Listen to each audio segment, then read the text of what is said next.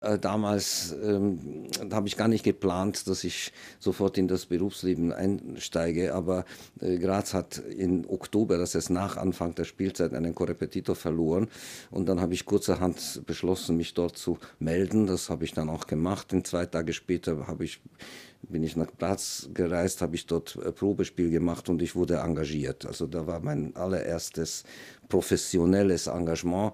Ich musste eine Wohnung suchen, ich musste äh, das Leben neu anfangen. Das war der Anfang meiner professionellen Karriere. Ich war Korrepetitor, ich war der letzte Korrepetitor in der Hierarchie.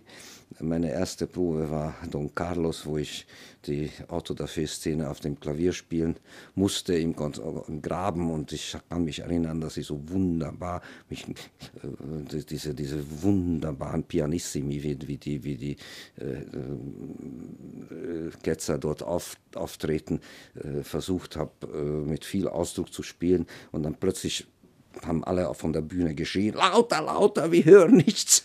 Also die Funktion eines Korrepetitors ist nicht schön zu spielen, sondern deutlich zu spielen, dass sie die Proben machen können. Das war meine erste Erfahrung. Und meine erste Wohnung, oje, ich habe in einer WG gewohnt und mit zwei äh, Damen aus dem Ballett.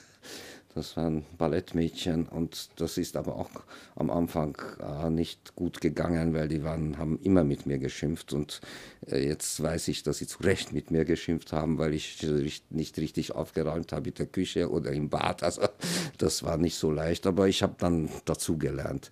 Das waren wichtige erste Erfahrungen im Leben. Und am Ende der Spielzeit habe ich meine allererste professionelle Aufführung geleitet. Ich durfte eine Operettenaufführung von Ralf Benatzky, Ralf Benatzky, Axel an der Himmelstür auf äh, Abstecher in Judenburg dirigieren und da habe ich natürlich meine, meinen ganzen Ehrgeiz auf die Dramatik der Musik reingelegt und dann hat mir hinterher der große Operettenkapellmeister der Grazer Oper, der Dirigent der Walter Goldschmidt, der eine Legende war, zu mir gesagt, machen Sie das nicht zu gut, sonst bleiben Sie das ganze Leben bei der Operette.